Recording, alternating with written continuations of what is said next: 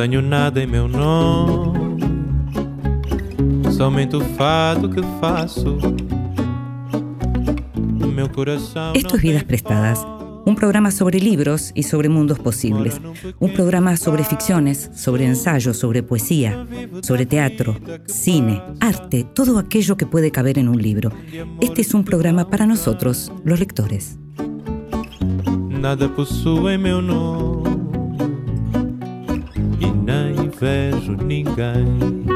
Cómo nos gusta leer en silencio a los lectores y cómo nos gusta también que nos lean en voz alta. Esta vez le pedimos a Bernardo Capa que lo hiciera. En voz alta, cuentos breves, poesías, lecturas para compartir. De pronto surge la necesidad de querer saber sobre la vida de nuestros padres, más allá de lo que han querido contarnos o hemos podido averiguar a partir de los otros.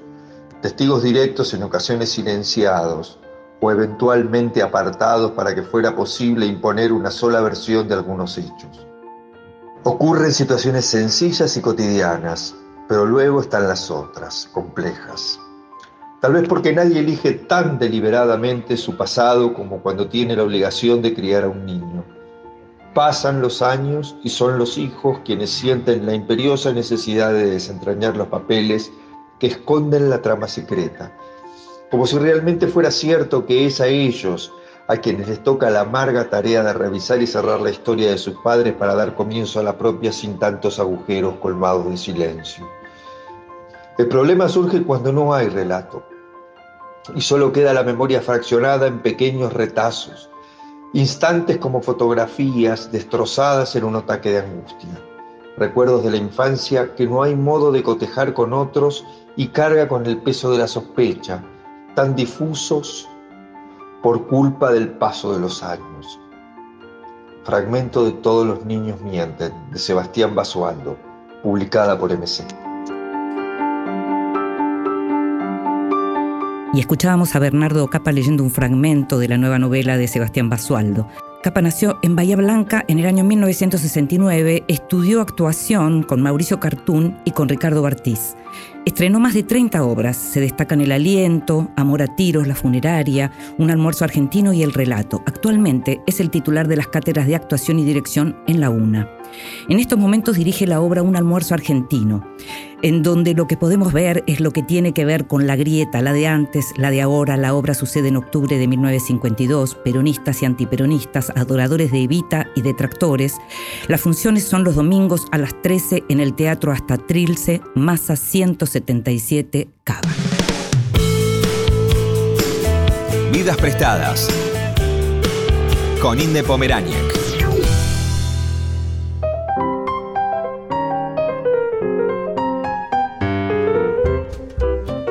Hernán Díaz nació en Buenos Aires en 1973. Tenía poco más de dos años cuando su familia emprendió el exilio por razones políticas. Creció en Suecia, regresó por un tiempo a la Argentina y luego volvió a marchar, primero a Londres, luego a Nueva York, donde pasó la mayor parte de su vida. Es doctor en filosofía por la Universidad de Nueva York y trabaja en la Universidad de Columbia. Como ensayista, abordó la obra de Borges y como novelista se destacó ya con su primera novela A lo lejos, finalista del Pulitzer, entre otros premios, y que a través de un juego de géneros y procedimientos literarios puede definirse como un viaje al corazón de la soledad y la aventura en los Estados Unidos del siglo XIX, aunque también como una excursión a cierta tradición literaria argentina. Elegida por medios como The New York Times y The New Yorker como uno de los libros del 2022 y elogiada por el expresidente Barack Obama, Fortuna su nueva novela, se propone una vez más como un juego literario y esta vez lo que está en el centro es el dinero y la ficción del dinero, así como las bambalinas del capitalismo y lo que la plata puede hacer con las personas y las relaciones humanas. Dividida en cuatro libros que emulan diversos géneros, novela decimonónica al estilo Henry James o Edith Wharton, biografía inconclusa, memoir y diario íntimo, Fortuna cuenta la historia del magnate Andrew Bevel y de su esposa Mildred, quienes también toman, desde una ficción dentro de la ficción, los nombres de Benjamin Rusk y Helen.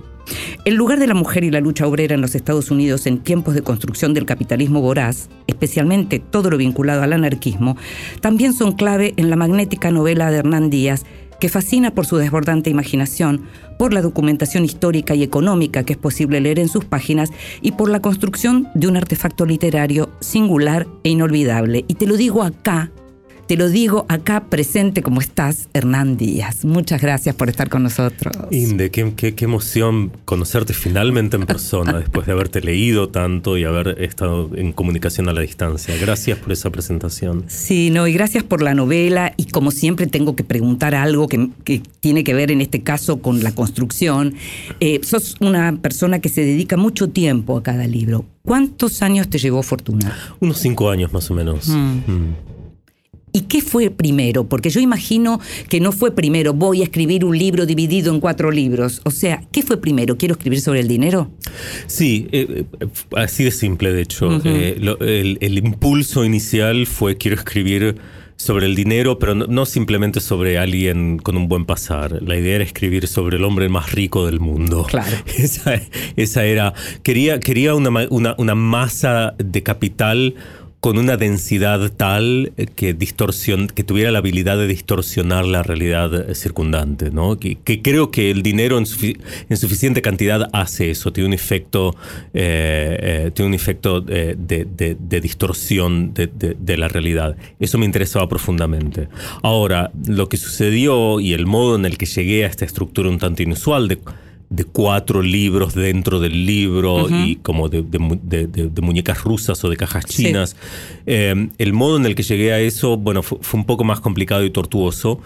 Y tuvo que ver con, con un hecho fundamental. Eh, eh, este fue el disparador. Eh, a medida que empecé a leer y, y- y a hacer trabajo de archivo y a leer documentos históricos y a leer novelas de la época, eh, me di cuenta de dos cosas. En, en primer lugar, que no había novelas sobre el dinero, de esto podemos hablar después.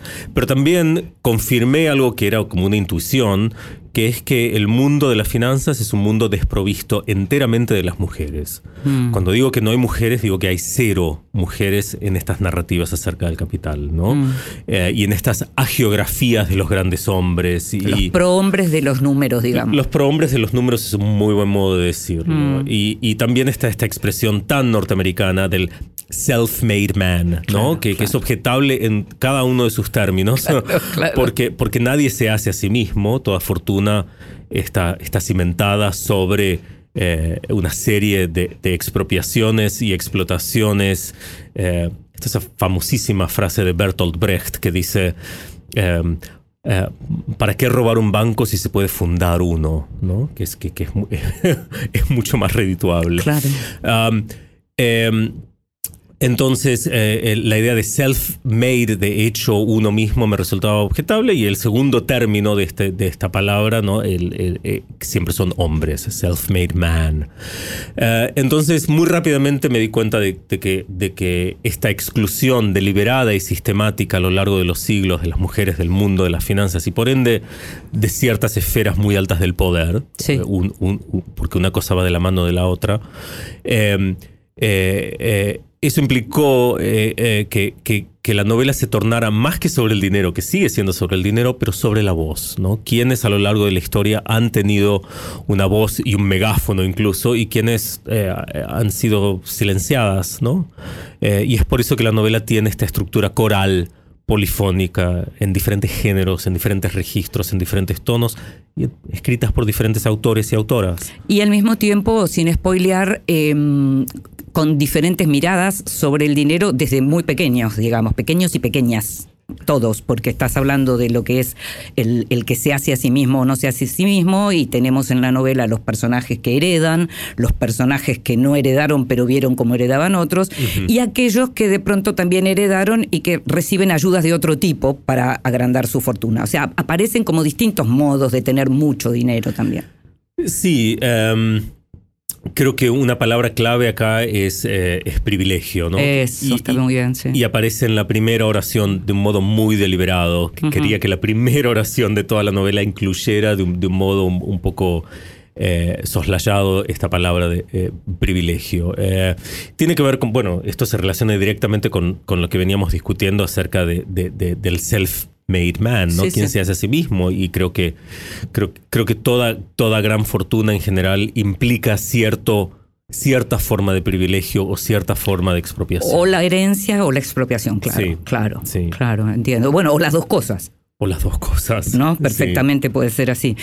Algo que me llama la atención con tus novelas tiene que ver con que en ambas eh, las traducciones, porque están escritas en inglés, por esto que, mm, que conversamos no en la radio, pero sí en otra entrevista que tuvimos y en donde vos ya hablabas del, del- del idioma como un material casi, de- del escritor casi como un escultor y de la lengua como un material parecido a los materiales que puede usar eh, un escultor. Pero lo que me impresiona, es, y siendo dos traductores diferentes, es que cuando uno lee eh, tus novelas en castellano, no aparecen, em, o sea, parece que podrían haber sido escritas así. Ah, bueno, em, eso, eso me pone muy, muy feliz. Sí. Eh, Yo eh, siento un, un inmenso respeto por la tarea del traductor. Creo que la traducción es una forma de arte.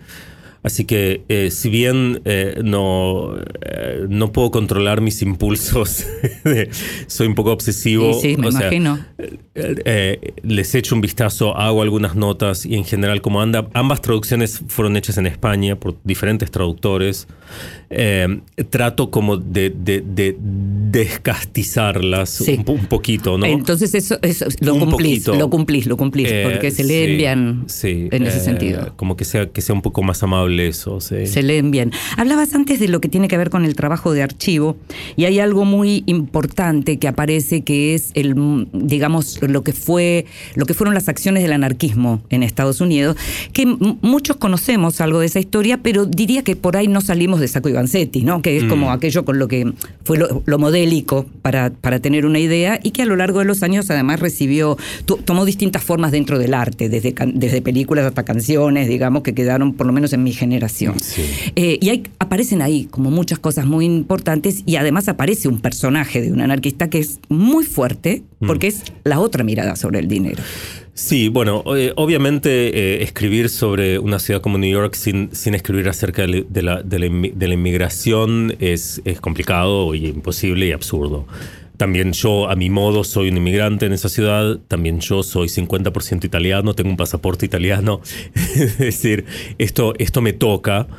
Eh, y, a medida que, que fui eh, escribiendo la novela, no solo aprendí acerca de instrumentos financieros, no solo aprendí acerca de ah, ah, eh, política fiscal, política monetaria, eh, eh, eh, sino que además aprendí acerca de la historia del anarquismo y de los movimientos sociales en Estados Unidos, que es una historia muy rica y es una historia borrada. Hago acá un pequeño aparte, Sí. que es que, y, y vuelvo en un segundo a los italianos, que es que la, la- la novela Fortuna, creo que una de las preocupaciones centrales de la novela es este, esta frontera evanescente, esta línea difusa que separa ficción e historia. ¿no? Eso, sí. Eh, eh, eh, eh, eso, es, eso, es, eso es algo crucial del libro, lo podemos discutir después. Pero bueno, eh, una reflexión sobre ese límite también implicó educarme sobre este discurso histórico sobre los Estados Unidos. Lo que aprendí entonces también es que eh, la presencia de estos italianos ha sido borrada de la historia, es decir, es algo de lo que no se habla en las escuelas, hay muy poca bibliografía, eh, hay que buscar y hay que buscar mucho. Eh, lo que sucede es que, bueno, entre, entre 1890 y pico hasta 1930 y pico. Eh, la inmigración italiana fue ah, en ese momento el movimiento migratorio más grande de la historia de la humanidad. Sí, ¿no? eso es re fuerte, O sea, eso es, eso re es muy fuerte, intenso, sí. darse cuenta Mm, de eso. mm. Y eh, eh, de algún modo, bueno, vino un, un montón de gente que eran activistas políticos, sindicalistas, anarquistas, comunistas, socialistas, y empezaron a organizar un movimiento de izquierda de verdad, que es algo que no existe en los Estados Unidos. En Estados Unidos no hay una izquierda, ¿no? Um, y, y- y- estos movimientos fueron aplastados de un modo sanguinario eh, y muy eficaz, ¿no? Y sin, y sin ningún tipo de clemencia. Fue muy brutal. Eh, la cantidad de muertos en huelgas, eh, linchamientos. Sí. El más famoso es el de, el de Sacovancetti, Sí. como bien decís, pero también en 1924 se restringió la inmigración para italianos, no Ujú, podían entrar más ujú. italianos. Y creo que también hay, hay un fenómeno, eh, antes de, de ir al aire estábamos hablando de Scorsese, hay un fenómeno eh, muy interesante en los Estados Unidos, que es eh, la identificación de los italianos con la criminalidad y con la mafia, ¿no? Que, que, bueno, es todo muy lindo, a todos nos encanta Goodfellas y, y el- y las películas Y de Padrino. New York. To- to- to- nos encanta. Esas, sí, pero esas son pandillas de otra naturaleza. Pero, em, eh, pero creo que no es. Y, y no estoy diciendo que no haya habido mafiosos. Que por supuesto que los hubo. Pero creo que eran más los otros, ¿no? Sí. Eh, eh, y creo que que este estereotipo del italiano mafioso tiene que ver. Se me ocurrió ahora, ¿no? Sí. Tras haber hecho este trabajo de, de archivo, tiene que ver justamente con la criminalización de la italianidad en general en los Estados Unidos. Pero creo que, creo que la raíz de eso no es la mafia, creo que la raíz de eso es La política. la política, absolutamente. Y este es el modo en el que se hizo síntoma y de algún modo se resolvió y, y- y también se pudo reprimir, porque son todos criminales en última instancia. Vos escribiste una novela eh, cu- cuyo título en inglés es Trust, que juega con el doble sentido de la, de la pieza económica, digamos, y de la Mm. confianza y, y- y otros matices que se me deben escapar. Eh, a la hora de, de elegir un, un título para la novela en español, también aparece una palabra que juega con doble sentido, por lo menos, Absolutamente. Eh, que no es el mismo. No, no se pudo. No se Tratamos, pudo, ¿eh? claro, me imagino. Sí. Por eso, pero eso te quería preguntar, ¿es- ¿eso fue un trabajo? Bu- buscar un título que fuera de una Sí. palabra. Sí, Mm. bueno, el, el título Fortuna, lo, eh, eh, sin desmerecer a, a Javier Calvo, que hizo un trabajo eh, titánico y, y- y- y estelar en la traducción, pero el título de Fortuna lo- lo- fue mi sugerencia. Está bien, por eso eso quería saber. Sí, Mm. sí, sí. Quería, quería, un, eh, quería un- un- una palabra de doble faz, Mm. digamos, que hiciera dos cosas al mismo tiempo. Para mí era importante. Eh, estoy aprendiendo ahora, hablando de la, de la novela con, con gente en el- del mundo habla hispana. Recién vengo de Chile, antes estuve en Barcelona y Madrid. Que la gente piensa más en suerte cuando, Sí. cuando le. Para mí era destino, ¿no? Sí. Fortuna, Sí, eh, sí. como la diosa del destino, más, más que el azar. Eh, pero bueno, eh, eh, quería, queríamos eso, queríamos una, queríamos una palabra de, esas características. Se perdió lo de, lo de la confianza que está en Trust, que para mí era muy importante porque justamente como hay cuatro libros, cuatro versiones, cuatro narrativas, cuatro voces, el, el juego ahí es, bueno, en, en cuál confiamos, ¿no? Mm. O sea, la, la idea de confianza es muy importante y la reflexión, mejor dicho, el, el- el- el quiebre de una voz a otra, eh, eh, o el pasaje de un género a otro, el pasaje de, de- de un punto de enunciación a otro, de un tono a otro, todo esto tiene que ver con eh, una invitación a los lectores a cuestionarse por... Creer en una o en otra. Sí, el contrato en el que entramos Contrato. tácitamente con cada texto, ¿no? Mm. Eh, es, es como que firmamos, cada vez que leemos, firmamos un contrato tácito con ese texto que implica que creemos en su valor de verdad o tal vez lo eximimos de tener un valor de verdad, que es lo que solemos hacer erróneamente, eh, en- a mi entender, con la ficción. Ese es el contrato. Esto no importa porque no es cierto, ¿no? Dice novela. Exacto. y, y- y lo que hacemos con documentos históricos o con la prensa es firmar un contrato que dice esto es cierto por el modo en el que circula, por las voces que lo enuncian, ¿no? Creo que ambos polos, ¿no? Eh, son cuestionables. Es interesante porque una de las cosas que me, que me pasaron con tus dos novelas, y en esta lo tengo todavía más fresco porque la, la terminé recién, em, en estos días, es que yo busco los nombres que aparecen eh, para, para verificar de quiénes se tratan cuando se trata de gente que yo no conozco. Eh, y en algunos casos, por ejemplo, sí, a- aparecen decoradores famosísimos, que hay uno que aparece y que yo desconocía y que existe, pero hay otros nombres que me puse a buscar y por supuesto no existe. Entonces eso es necesariamente lo más interesante a la hora de, de tejer un- textos como los que vos haces, Sí. que por otra parte utilizas palabras que son muy de la crítica, que son muy de los lectores profesionales, eh, como contrato de lectura y demás. Y algo que, que me resulta muy interesante en tus obras es cómo alguien que es un lector profesional, que trabajó con la literatura eh, desde otro lugar, consigue desde la ficción transgredir y em, trabajar con esta idea, digamos que viene desde la crítica y lo hace con éxito. Pero cuando digo con éxito no me refiero a que Obama hable de tus novelas, sino que digo que cumplís aquello que te propones a la hora de escribir. Eso me resulta siempre muy sorprendente leyéndote. Ay, gracias. Qué, qué, qué, qué hermoso escuchar esto, pero también, eh, eh, sí, como decís, yo digo, he sido formado en la academia desde la Universidad de Buenos Aires, es una maestría, es un doctorado, eh, sigo, tengo un pie en la academia hasta el día de hoy. Eh, y he aprendido un montón de, de- de- de eso, ¿no? De ser un lector, para citarte a vos, profesional. Eh, y, y- y lo que aprendí son dos cosas esenciales. Primero, cierta densidad de la lengua, ¿no? Que viene, Sí. que viene de leer teoría, que viene de leer filosofía crítica.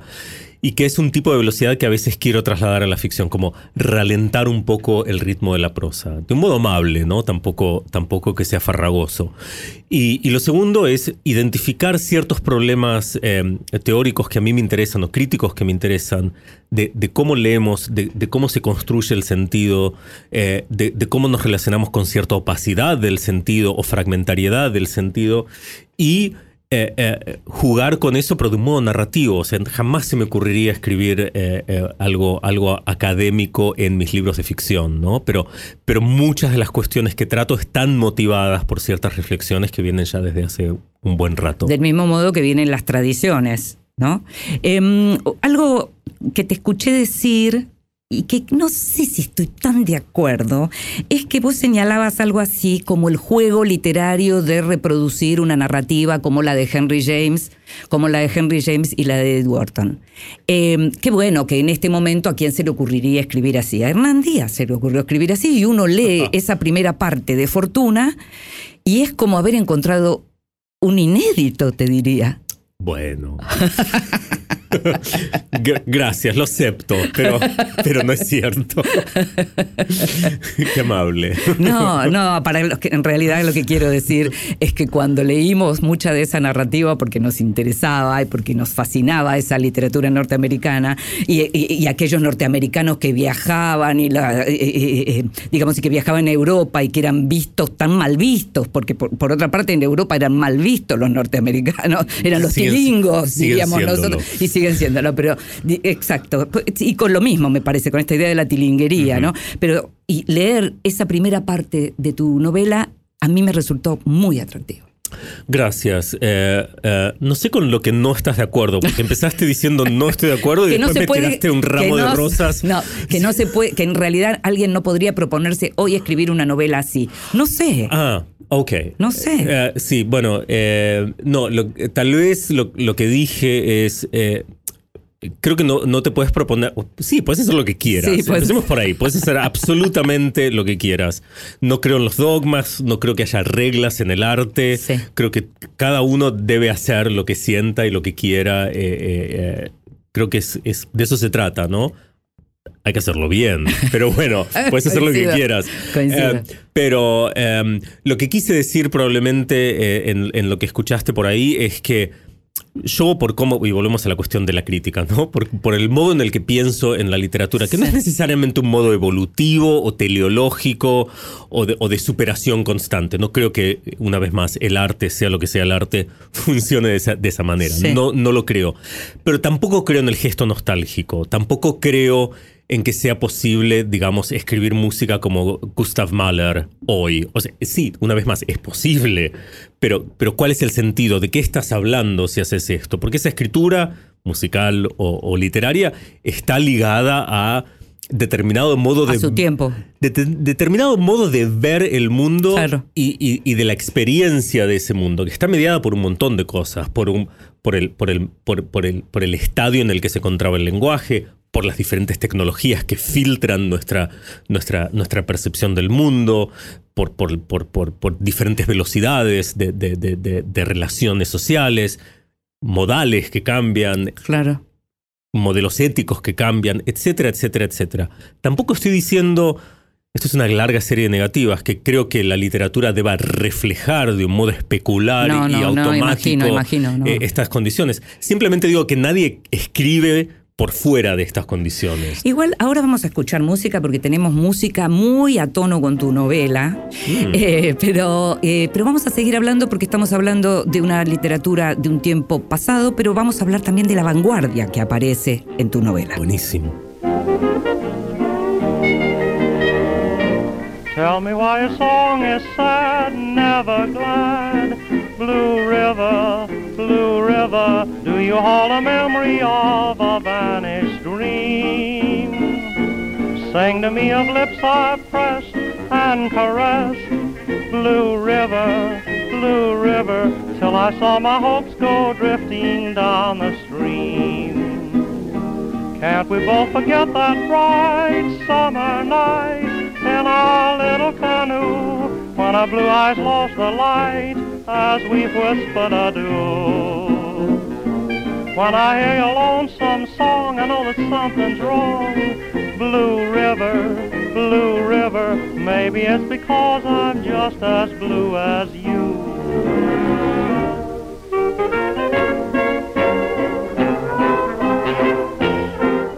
Es Blue River por la orquesta de Frank Trumbauer, el tema de Bix Beiderbecke.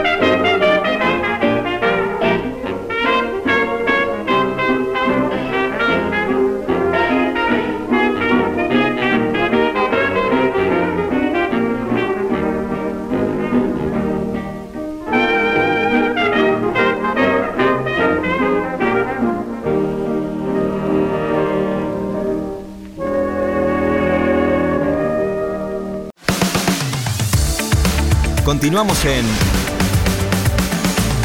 Vidas Prestadas.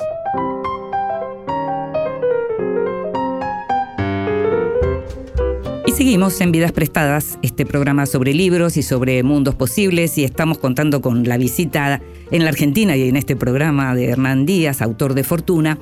Y hay una, en la página 242, Hernán, hay una mirada sobre el dinero que es bien diferente a la mirada que puede tener el magnate o aquel que desea claramente eh, emular esa figura. Y es justamente la mirada del anarquista italiano, que es el padre de una de las protagonistas. El dinero, ¿qué es el dinero? Bienes de consumo en forma de pura fantasía. No me gustan los marxistas, ya lo sabes, ni su Estado ni su dictadura, ni su forma de hablar con esas explicaciones en bloque, reduciendo el mundo a un argumento único. Igual que la religión. No, no me gustan los marxistas, pero Marx tenía razón en una cosa, el dinero es una mercancía fantástica, una fantasía. Ni lo puedes comer ni te abriga, pero representa toda la comida y toda la ropa del mundo, por eso es una ficción. Y eso mismo lo convierte en el patrón con el que valoramos todas las mercancías. ¿Qué comporta eso? Pues que el dinero se convierte en el bien de consumo universal. Pero recuerda, el dinero es una ficción, bienes de consumo en forma de pura fantasía, ¿entiendes? Y sigue, continúa y en el medio dice otras cosas. Muy interesante la idea del dinero como ficción, del dinero como pura fantasía. ¿Cómo nos hace pensar eso, no? Bueno, a mí en, en- en particular lo que me hizo pensar esa noción eh, eh, es que por otro lado, eso es- está citado de Marx de verdad. Sí. Eh, lo, que me hizo, lo que me hizo pensar es cuál es el lugar de la ficción en nuestras vidas, ¿no? Porque, y volvemos a los contratos de lectura y todo esto de que estábamos discutiendo hace un momento, ¿no? En general pensamos en la ficción como una especie de, de mero accesorio eh, retórico, ¿no? Algo sin demasiada consecuencia en, en nuestras vidas eh, eh, reales eh, Sí. o diarias. Sí. Una, una especie de pasatiempo verbal, ¿no? Entretengámonos con esto. un entretenimiento, sí. Eh, pero ahora, si pensamos que, y si aceptamos esta noción de que el dinero es una ficción, también tenemos que aceptar que las ficciones pueden dejar una impronta muy real en, en- en- en nuestra vida Pueden un, cotidiana. pueden quebrar un país, Pueden quebrar un país, pueden quebrar generar una guerra. y, y- y lo hacen. Claro, ¿no? Eh, eh, entonces, ese me parece el caso más, más conspicuo de una, fic- de una ficción que, eh, que, que- que deja una huella material Sí. en, en- en nuestras vidas. Pero también ex- existen otros modos de pensar en lugar de la ficción. Eh, y también eh, eh, agrego Sí. no existe una fuera de esta ficción, no existe una fuera del dinero, es como una especie de prisión invisible muy amplia de la que no podemos salir, excepto que nos resignemos a vivir en un orden, digamos, asocial. Pero si no, todas nuestras relaciones están mediadas por el dinero. Ahora, algo interesante que ocurre también es que se supone que aquellos que saben sobre dinero saben sobre algo que la mayoría de nosotros no sabemos, ¿no? En la Argentina, en particular, estamos viviendo un momento en donde hay una figura de un economista que surgió como economista y que en este momento aparece también para algunos como una posible amenaza a la democracia, digamos un candidato importante, estoy hablando de Javier Milei, que es alguien que arrancó digamos, generando eso de yo sé de economía, yo les explico, yo sé cómo sacar a este país. de-". Entonces, eso que lo estamos viviendo acá es algo que uno ve en general en el mundo y que a partir de tu novela uno puede reflexionar mucho acerca de quiénes hablan de economía. Hay un, hay un, hay un, hay un premio Nobel de, de- de- de- economía norteamericano que se llama Paul Romer, a quien tuve la fortuna de, conocer y con quien co- conversé. Eh, eh, y que tiene un paper muy famoso que pude leer hasta cierto punto, porque después se torna demasiado técnico para mí, Sí. eh, sobre una noción que él llama mathiness. Sí. Tenedme paciencia, estoy llegando a, a tu pregunta. Sí, sí, no, no. Pero- mathiness, que podríamos traducir como matematismos o Sí. matematicidad, Sí, sí. ¿no? Improviso una traducción acá. Eh, y um, eh, el concepto este de- de matematismos es lo siguiente. Hay toda una parte, un sector de la economía, de las ciencias económicas, de las finanzas, que sin dudas está regido por la matemática y que es objetivo. Nadie cuestiona esto. Pero también, dice Romer, existe un gran sector de la economía que tiene que ver con construir consenso. ¿Cómo se construye consenso? En el ámbito público, en foros públicos, en discusiones y se construye también eh, retóricamente, discur- Claro. discursivamente. Es decir, es, es una conversación en suma, ¿sí? Sí. Um, y gran parte de la economía tiene que ver con eso. Los matematismos consisten en disfrazar la totalidad de la economía En eso. con una pátina de objetividad absoluta. Claro. Y, y- y el resultado de esto es que podemos hacer una especie de bypass, podemos, podemos dar un rodeo que evite la instancia de la conversación y la, la instancia de construcción de consenso y acuerdo público. ¿Por qué? Porque la matemática es absoluta, no es una cuestión de discusión, ¿no? Entiendo perfectamente lo que decís. Entonces, eh, el matematismo es esto, es adjudicarle a la economía, que ya ha sido hartamente probado que tiene eh, un- una dimensión afectiva, que tiene una dimensión psicológica, que tiene una, una dimensión, digamos... De confianza. ir- irracional y también de confianza. Claro, Exactamente, claro, pero la confianza es afectiva, ¿no? Claro, claro. Eh, entonces, es revestir a todo esto que no tiene que ver con las ciencias duras, que no tiene que ver con las estadísticas y con las matemáticas, es cubrirlo con esta costra de objetividad, de modo tal que, bueno, eh, aparece como, como algo irrefutable, cuando, cuando no lo es siempre. Mm, entiendo, entiendo. Hablabas antes de las voces y hablábamos del lugar de las mujeres en- o de la ausencia, justamente, del no lugar de las Sí. mujeres en esas historias de los prohombres de las finanzas y en general de la- en la historia, digamos. Y en tu novela aparecen tal vez la misma mujer, pero eh, de- llamada de otra manera, pero digamos la misma figura y otras figuras de mujeres en distintos lugares, como puede ser la mujer detrás del gran hombre o como puede ser la secretaria, siempre como secundando. Y las figuras de los hombres, digamos, preservando ese espacio de las mujeres en un lugar secundario. Absolutamente. Mm. Sí, bueno, esto es algo, eh, eh, leyendo documentos de la época una vez más, los lugares preasignados a las Eso, mujeres mm. eh, eran el de esposa y madre, eh, el de víctima, ¿no? Por eso también desde la novela victoriana a- eh, eh, hasta, hasta no hace demasiado tiempo es, Sí. es la, es la loca, la histérica, ¿no? O, o la víctima literalmente, ¿no? De, de- de- de- de un cuerpo que es destruido, ¿no? Una mente o un cuerpo que es destruido. Sí, los textos de Freud, uno piensa también, ¿no? Mm. También.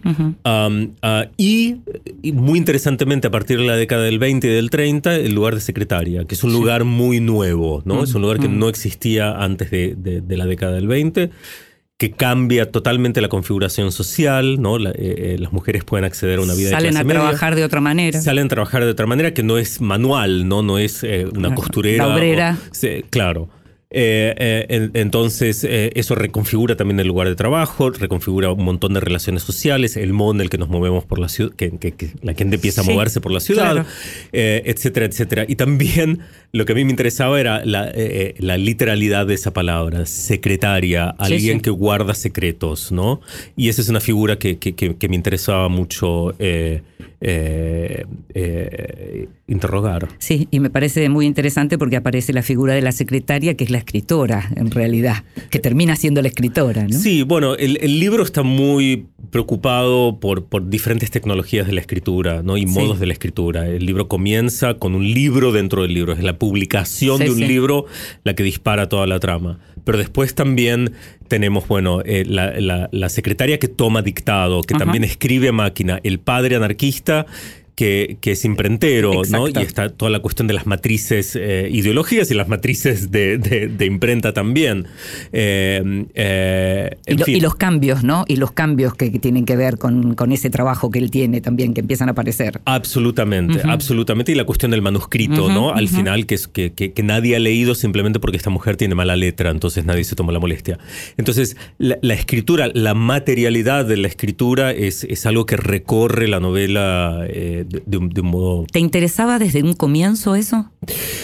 Me fue interesando más y más y más. Eh, es como que una cosa lleva a la otra. El- mi, mi proceso, yo no sé cómo escriben los demás, pero para mí es todo un poco caótico, ¿no? Y no. y- y, se- y se realiza en la lengua. O sea, no hay una novela platónica para mí que está flotando como en el éter de las ideas, eh, que después se realiza de modo sensible. Para mí, la- la- el único modo en el que existe la literatura es en, en el lenguaje. Entonces, eh, la, la novela se va desplegando también a medida que la escribo. O sea, hay, hay ciertas ideas o intuiciones vagas eh, de las que parto, pero, pero hay ciertos detalles como esto, ¿no? Que se van sumando imágenes de la escritura que surgen en la escritura. Y que de pronto pu- pudieron significar que, mm, que, que- que hicieras correcciones en cosas que ya estaban escritas. Corrijo todo el tiempo. Me refiero a los cuatro libros estos. Sí. Puede, haber pasado, como son bien distintos. Te mencioné antes la posibilidad también de hablar de vanguardia, porque aparece la escritura de vanguardia, Mucho. aparece sorpresivamente la escritura de vanguardia en un personaje que de pronto uno no, no imaginaba o empieza a imaginar con, ese, con esos talentos, digamos. Eh, pero a- llegar a eso, de pronto pudo haberte hecho reescribir cosas que estaban en las versiones anteriores de la misma historia.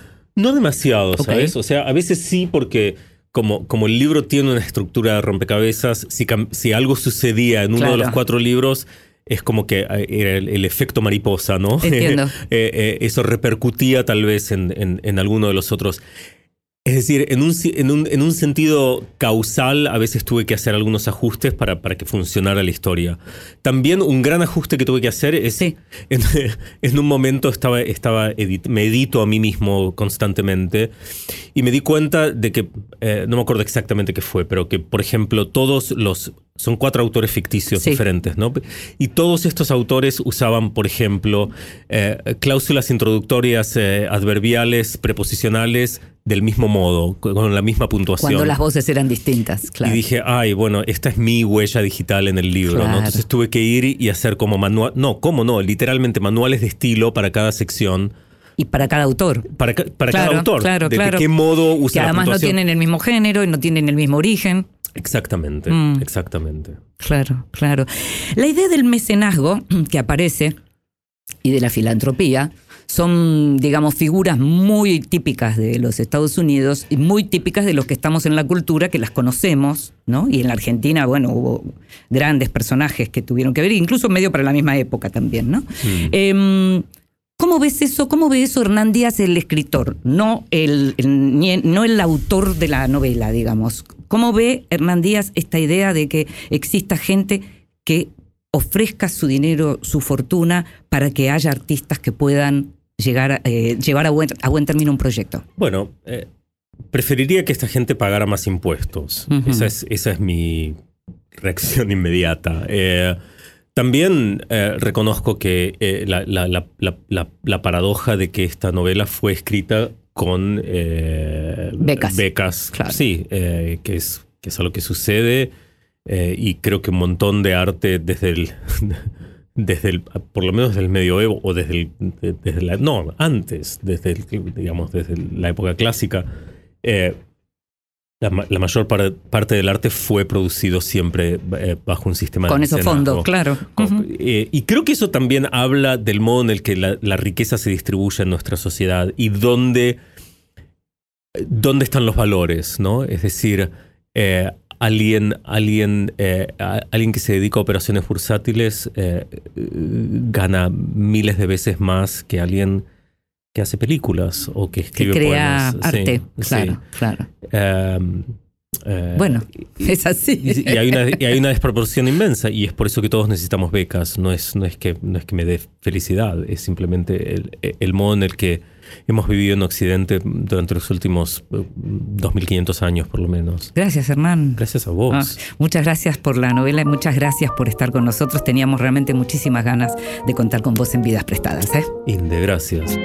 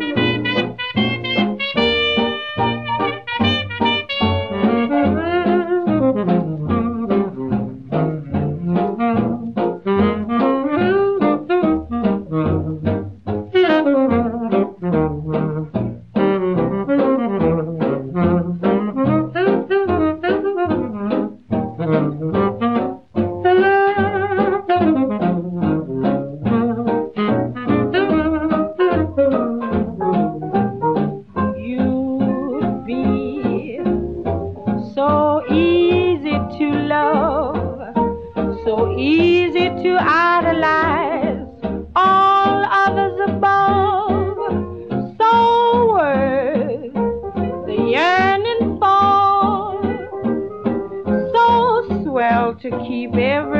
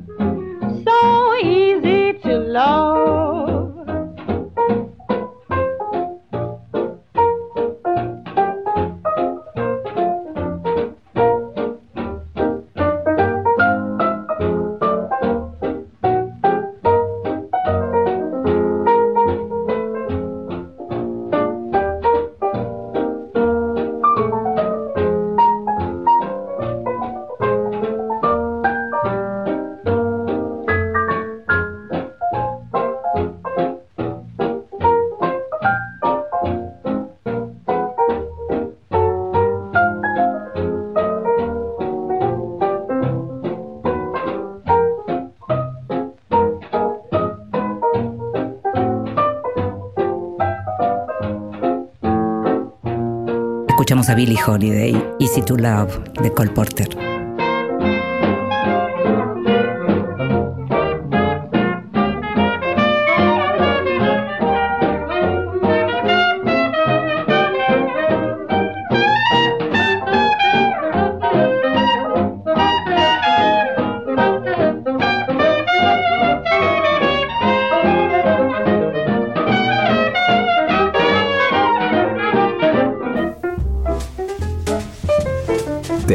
Un libro.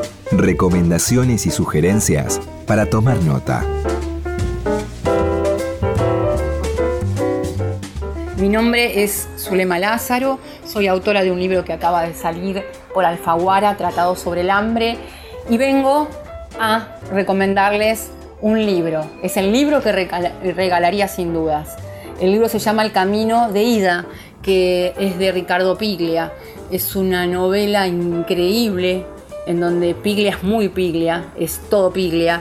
Piglia reverberado, Piglia haciendo su teoría del cuento aplicándola a esta novela, porque la novela tiene dos historias, dos historias que se ensamblan. La historia es la historia de este, la búsqueda de un asesino serial, de un terrorista que mm, defiende la ecología pero no mide los medios para llegar a ese fin. Este monk es una persona que se esquiva, este, un ermitaño al cual no puede llegar la policía, la NASA, este, el FBI, pero sí Emilio Renzi va a llegar a poderle sacar este, información.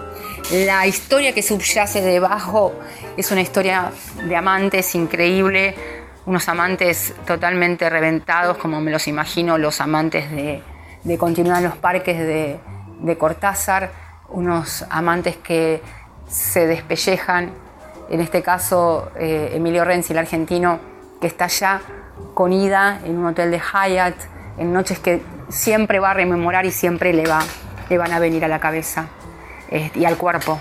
Emilio Renzi quiere saber, quiere justificar esa muerte de ida quiere saber qué grado de involucración tuvo con las muertes que comete Mank. Y bueno, llegará a, saberlo el lector al final, en donde las dos historias, la 1 y la 2, se tocan. Ida está construida como una gran, gran mujer fatal, una mujer de armas tomar, que realmente va a quedar en la historia, en la memoria de nosotros. Altamente recomendable.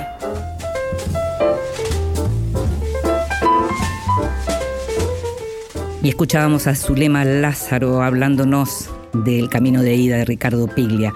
Zulema Lázaro nació en La Paternal, en Buenos Aires, en el año 1966. Es licenciada en Lengua y Literatura por la UNSAM, escritora y profesora de literatura en escuelas secundarias. Participó de la antología Buenos Aires no duerme, publicó los libros de cuentos Barbarella y Repuesta y la novela El Vaguito y acaba de publicar por Alfaguara su novela Tratado sobre el hambre. Libros que sí, títulos nuevos y no tan nuevos que son imperdibles.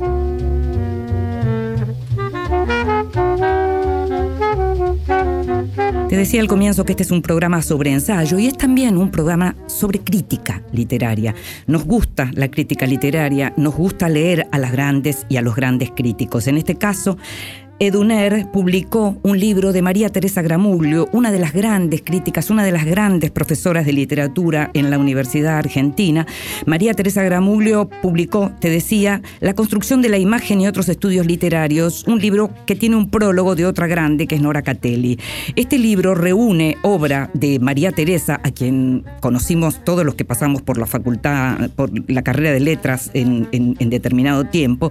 En este caso, te decía, reúne un los textos de María Teresa publicados eh, o escritos entre 1980 y 2017 y sobre todo trabaja con una idea que nosotros vimos acá cuando hicimos el, programa en donde lo entrevistamos a Ángel Berlanga, el biógrafo de Osvaldo Soriano, y que tiene que ver con la construcción de la imagen del autor. Muchos de los textos de Gramulio que tienen, eh, están, digamos, dedicados a la literatura argentina, aunque hay algunos textos que tienen que ver con otra de, sus pasiones, que es la literatura francesa, tienen que ver con esta construcción de la imagen del autor que hacen los propios autores. Libro, como te decía, se llama La construcción de la imagen y otros estudios literarios, la autora, la grande María Teresa Gramuglio, eh, y publicado por Eduner. Entropía acaba de publicar un libro que se llama Casabets Dirige, de Michael Ventura, y que es un diario escrito por este eh, director también de cine, Ventura, durante el rodaje de Love Streams o Torrentes de Amor, la película de John Cassavetes. Eh, tiene una contratapa de Laura Winder que cuenta cosas increíbles en donde, eh, en donde explica qué es lo que vamos a leer y nos encontramos con este diario de rodaje de uno de los grandes directores de la historia del cine independiente que es John Cassavetes. En esta contratapa te decía, podés leer montones de cuestiones que, que van al punto de aquello que escribió durante ese 1983 y durante ese rodaje increíble Michael Ventura, libro publicado por Entropía. Por último, Poesía completa 1949-2000 de Blanca Varela, la poeta peruana, se llama Las cosas que digo son ciertas y fue publicado en eh, eh, coedición entre Caleta Olivia y Gog y Magog. Los versos de Varela son realmente impresionantes. Contratapa tiene fragmentos de María Negroni y Octavio Paz. Si te gusta la poesía, las cosas que digo son ciertas. La poesía de Blanca Varela. Não tenho nada em meu nome, somente o fado que faço Y llegamos al final de este Vidas Prestadas. Sabes que vas a poder escucharlo cada vez que quieras en la página de la radio o en tu plataforma de podcast favorita. En la operación técnica estuvo Ezequiel Sánchez, en la edición Leo Sangari, en la producción en esta quinta temporada, consiguiendo todo y mucho más, como siempre, Gustavo Kogan. Me llamo Inde Pomeraniec. Me encantó hacer este programa para vos. Nos estamos escuchando. Chao. Nem vejo ninguém.